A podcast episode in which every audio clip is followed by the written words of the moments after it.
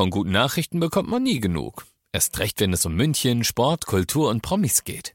Lesen Sie selbst gute Nachrichten. Heute in der Abendzeitung und auf abendzeitung.de. Abendzeitung. Die ist gut.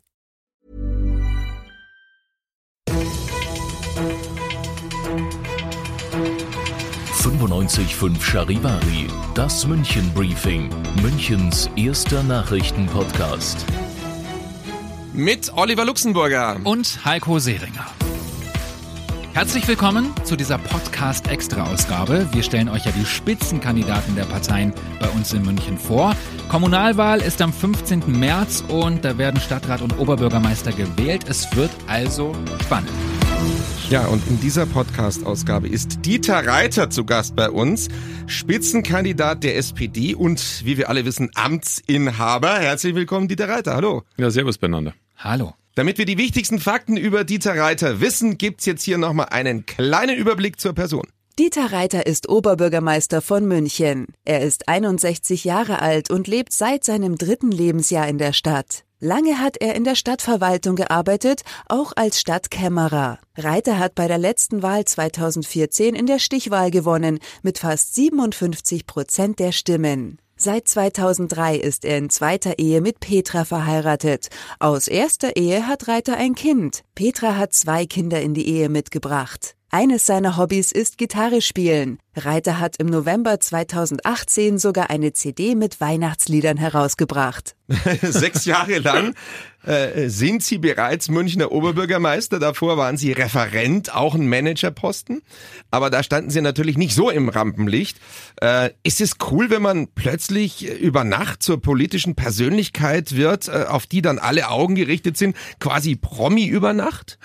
Es ist bei dem äh, bei der Aufgabe natürlich nicht zu vermeiden, dass man irgendwie einen gewissen Bekanntheitsgrad äh, ergattert. Es war sicher nicht der Zweck der ganzen Übung, sondern ähm, für mich war er ausschlaggebend. Ich habe fünfeinhalb Jahre äh, Wirtschaftsreferent gemacht, m, fand das äh, spannende Aufgabe. Natürlich auch den Teil Wiesen, muss man einfach zugeben, für die ich verantwortlich war.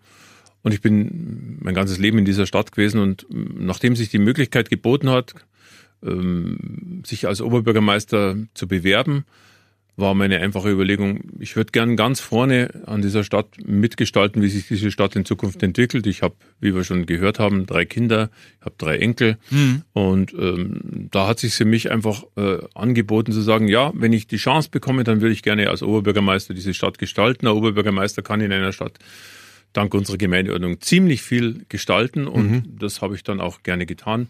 Also insoweit war das der Ansporn und dass damit einhergeht, dass man relativ bekannt wird in dieser Stadt, ist manchmal angenehm, manchmal nicht durchgängig, aber das gehört einfach dazu und ich mag die Menschen und das, glaube ich, haben sie auch mittlerweile alle so mitbekommen. Deswegen ist alles okay. Also genau da wollte ich ansetzen. Was sind denn die Vorteile und die Nachteile, wenn man auf einmal äh, ja total bekannt wird oder ist?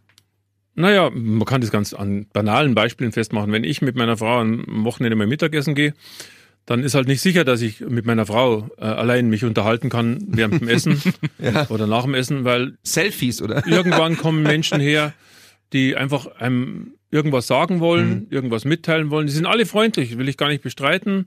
Ähm, aber es ist halt so, dass man nie mehr quasi so richtig ungeschützt ist. Und ich dachte, wenn ich mal in Urlaub bin oder so, irgendwie, dann würde sich das ändern. Aber wenn ich heute am Tegernsee, was wir ab und zu sind, äh, äh, aussteige und bin im Bräustüberl oder am Tegernsee, Dann dann, ist die weiter. Chance, dass ich dort unerkannt bin, ein Prozent. Ähm, das gehört alles dazu und ich will auch gar nicht mich darüber beklagen. Ist alles prima. Aber es ist der Unterschied zum Leben. Du wirst ein öffentlicher Mensch und das Ja. gilt nicht nur für mich selber, sondern es gilt auch für meine Frau. Und das muss man schon mögen. Wie viele Selfies machen Sie am Tag? Naja, das kommt aufs Wetter an. an. An schönen Tagen, wenn ich viel draußen bin, da kommen schon 20, 30, 40 zusammen. Also wenn ich gegenüber zu einem Bäcker gehe und hole mir eine Semmel, dann kann schon sein, dass ich dazu 20 Minuten brauche, was tatsächlich so ist. Du wirst fotografiert und du wirst halt angesprochen. Und das ist halt auch was, was in München einfach so ist, wie es ist. Ja. Das ist ja nicht so, dass die Leute mich ansprechen und sagen, bist du ein toller Typ, sondern die sagen, da drüben ist der Abfalleimer nicht richtig geleert und da drüben ist schon wieder eine Bananenschale am Boden und habt jetzt endlich eine Lösung für die Zigarettenkippen und, und, und, und. Aha. Also die Münchner haben verstanden, dass ich gerne mit ihnen kommuniziere, aber sie nutzen es auch. Sie machen ja äh, gerne Urlaub in St. Peter-Ording in Schleswig-Holstein an der ja. Nordsee. Sind Sie da schon mal erkannt worden oder ist es da eher so, dass Sie ähm, unbehelligt Urlaub machen können? Also da haben wir ein Schlüsselerlebnis vor drei Jahren gehabt. Da waren wir gerade aus dem Zug ausgestiegen und dann war es schon so weit, dass wir die ersten Fotos gemacht haben und dann sind wir an den langen Steg in St. Peter-Ording gegangen und da kamen uns auch die ersten Menschen entgegen und haben gesagt, das ist doch der Reiter. Und dann hörst du schon aus dem Dialekt, wo die herkommen. Ja, Münchner Münchner. sind überall auf der Welt. Also insoweit besteht eine relativ überschaubare Chance, dass man irgendwo ist, wo man gar nicht erkannt wird. Also macht aber überhaupt nichts. Im Gegenteil. Solange alle, und das kann ich jetzt wirklich sagen, alle freundlich sind, auch wenn sie nicht immer loben, das würde ich auch sagen, aber freundlich sind, ist es alles völlig in Ordnung. Was ist denn das Schöne an der Nordsee im Gegensatz zu München? Naja, an der Nordsee zum Beispiel, da in St. Peter-Ording gibt es einen Strand, der ist zwei Kilometer, aber zwei Kilometer breit, nicht zwei Kilometer lang. Ja. Was den Vorteil hat, da sind wir jetzt wieder beim Thema, dass du dich natürlich schon so hinlegen kannst in einen Strandkorb, dass du um 300 Meter um dich herum niemand hast. Und es tut manchmal ganz gut, wenn man einen relativ stressigen Alltag hat, mal einfach mal außer meiner Frau niemand zu sehen. Das merkt man dann auch und deswegen bin ich gerne da an der Nordsee. Äh, Ihr Wahlslogan heißt ja gesagt, getan, gerecht. Haben Sie sich den selbst ausgedacht oder eine Agentur? Bitte ehrliche Antwort. Und wenn ja, äh, selbst ausgedacht, was bedeutet denn der Slogan? Naja, ist ja bekanntermaßen schon mal verwendet worden von der Bundespartei auf irgendeinem Druckstück und das hat die Agentur dann unter einem Zehnervorschlag auch bereitet und ich war sofort begeistert, weil es mich einfach ab, absolut am besten beschreibt, jedenfalls so wie ich mich sehe. Insbesondere gesagt, getan ist für mich wesentlich. Ich glaube, die Bundespolitik und die Landespolitik auch kranken derzeit daran, dass die Menschen kein Vertrauen mehr haben in Politik. Und das liegt daran, dass Menschen, dass die Politiker manchmal Dinge versprechen, nicht halten oder Dinge, die sie sagen, nicht so meinen. Und ich habe mich die ganzen sechs Jahre bemüht und es ist mir, glaube ich, lückenlos gelungen, Dinge, die ich angekündigt habe, auch umzusetzen. Und es gibt kein Gegenbeispiel, auch wenn ich ganz freche Dinge angekündigt habe, wie zum Beispiel mehr Geld für meine Beschäftigten oder Kindertagesstättengebühren, Kindergartengebühren abzuschaffen. Es hat alles funktioniert.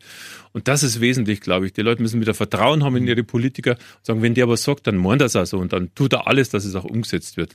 Und gerecht, nur um das letzte Wort auch noch Ja. zu sagen, ist natürlich schon ein Grund sozialdemokratischer Politik, sage ich ganz ehrlich. Ich glaube, in dieser Stadt ist die Schere zwischen Arm und Reich ohnehin schon sehr weit auseinander.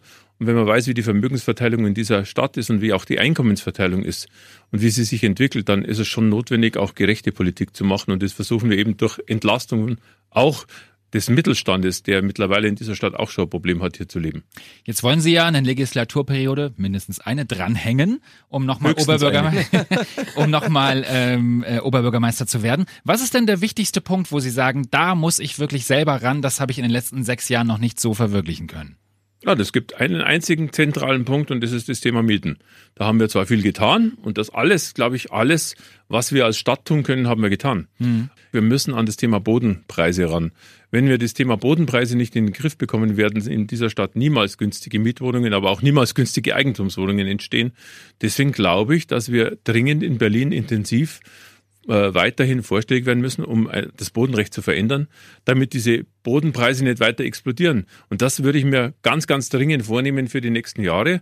Und so ein bisschen hat man auch in Berlin meinen Namen schon gehört und ich glaube schon, dass ich ab und zu mal die Chance habe, da mit Ministerinnen und Ministern zu sprechen. Selbst mit der Bundeskanzlerin habe ich gelegentlich Gelegenheit. Und ich glaube, das muss man einfach anbringen, dass es ein Punkt ist, den alle Ballungsräume in dieser Stadt, äh, in diesem Land, also auch die anderen großen Städte natürlich lösen müssen. Aber kann man als Politiker den Wählern versprechen, dass die Mieten nicht noch mehr explodieren? Oder muss man irgendwann auch sagen, wir haben das einfach nicht in der Hand, wir können es nicht regeln?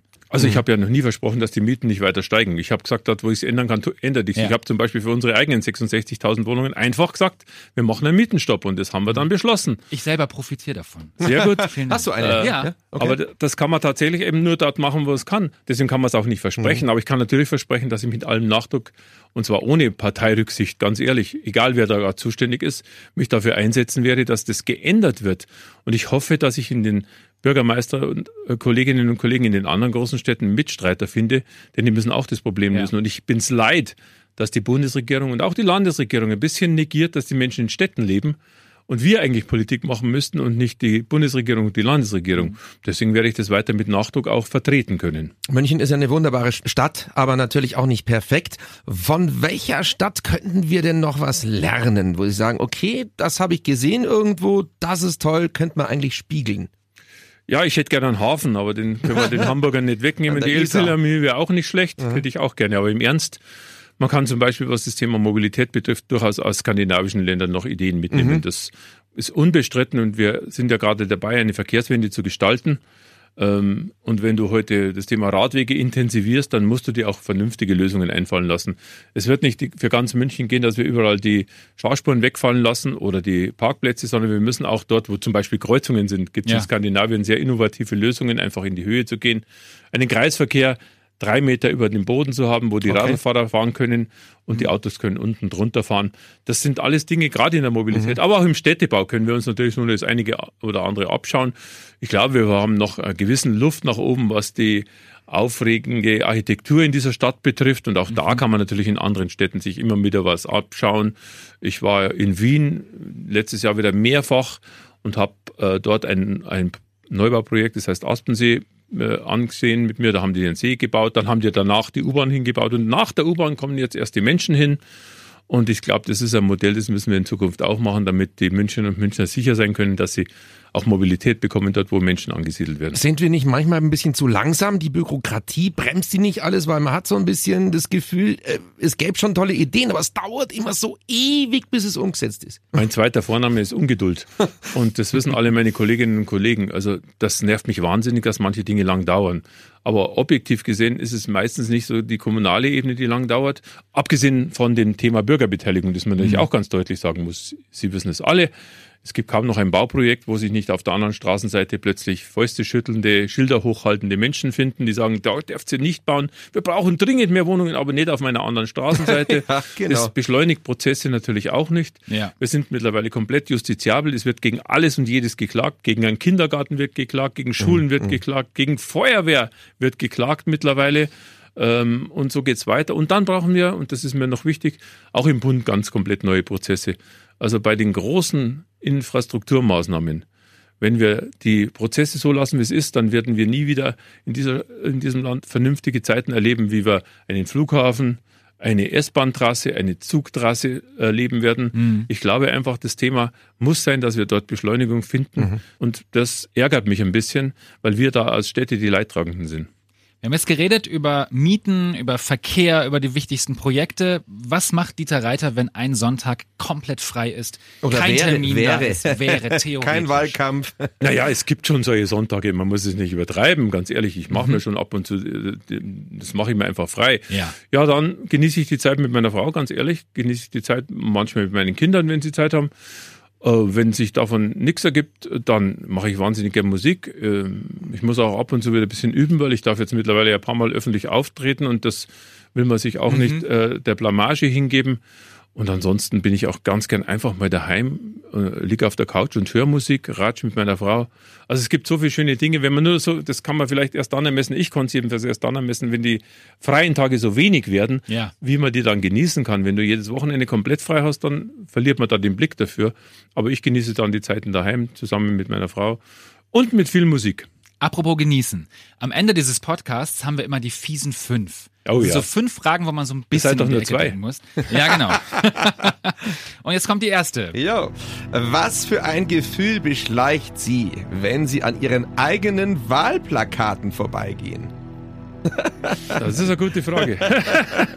Also es bleibt ungewohnt, ganz ehrlich, wenn man an seinem eigenen Foto vorbeigeht. Ich bin sehr zufrieden damit, sonst würden sie nicht hängen. Mhm. Ganz anderes Thema, ich verfahre mich jedes Mal, wenn ich in Sendling bin. Da kenne ich mich irgendwie nicht aus, ich weiß nicht warum. Gibt es so einen Stadtteil, wo Sie sagen, jedes Mal, wenn ich da bin, weiß ich nicht, wo ich bin? Ja, da gibt es tatsächlich Stadtteile, da komme ich so selten hin. Insbesondere, wenn ich äh, an den Stadtrand denke.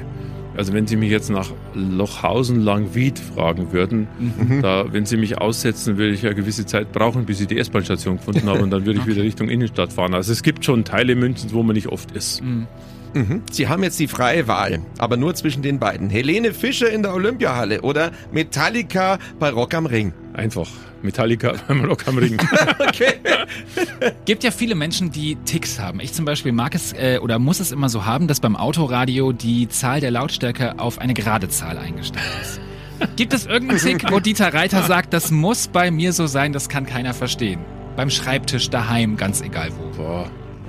Also ganz, ganz ehrlich, mir fällt da spontan nichts ein. Vielleicht, wenn Sie jetzt meine Frau fragen wird oder meine Kolleginnen und Kollegen, wird denen was einfallen. Aber ich bin überhaupt nicht so der Typ, der so den ganzen Tag so strukturiert vor sich hin äh, äh, lebt, sondern ich, ich mache ab und zu einfach Dinge, die ein bisschen unkonventionell sind. Ich mag es nicht. Ich bin eh so durchgeplant, ganz ehrlich, von den Terminen her dass ich mir einfach mal zwischendurch erlaube, einfach Dinge zu tun, die die anderen nicht erwarten. Und deswegen glaube ich, gibt es auch keinen so richtigen Tick. Also es gibt nichts, der Zettel muss gerade Ja, liegen ja, oder genau. der Ja, Stift ja. muss parallel dazu sein. Habe ich alles nicht. Ich habe nur Werbekugelschreiber in meiner, in meiner Schreibtischschublade und verliere die täglich. Also ich habe da gar nichts Besonderes, ganz ehrlich. Okay, es ist ja bekannt, dass Sie rigoros Diät halten. Also wenn ich den Dieter Reiter vor zwei Jahren anschaue und jetzt, dann hat sich schon was geändert. Also er hat gesagt halbiert, aber wirklich, also ja, äh, in Shape. Kaum Alkohol, abends selten oder gar nicht essen, hat alles seinen Preis. Wenn Sie jetzt 24 Stunden lang ohne Rücksicht auf Verluste Vollgas essen dürften oder wollten oder könnten und trinken, was würden Sie sich als erstes bewusst ungesundes, kalorienreiches reinziehen? Also ich liebe Pizza zum Beispiel. Und ich gestehe, ich war früher und würde es auch heute noch gern tun, ziemlich gern bei beim Schachtelwirt, äh, also bei McDonald's. ähm, das, das sind die Dinge, die ich mir jetzt wirklich verkneife. Aha. Ich liebe italienisches Essen. Ich könnte tellerweise Spaghetti mit allen Ja. möglichen Dingen essen. Das muss jeder mit sich selber ausmachen. Die einzige Art und Weise, jedenfalls, wie ich mich gewichtlich reduzieren konnte, war tatsächlich dieses 16 zu 8 Ja. und versuchen, abend nichts mehr zu essen. Der Spitzenkandidat der SPD, Dieter Reiter, ganz herzlichen Dank für den Besuch. Danke toll, euch dass, auch. Toll, dass Sie da waren. Servus. Danke euch auch. Servus. 955 Charivari. Wir sind München. Diesen Podcast jetzt abonnieren bei Spotify, iTunes, Alexa und charivari.de. Für das tägliche München-Update zum Feierabend. Ohne Stress, jeden Tag auf euer Handy.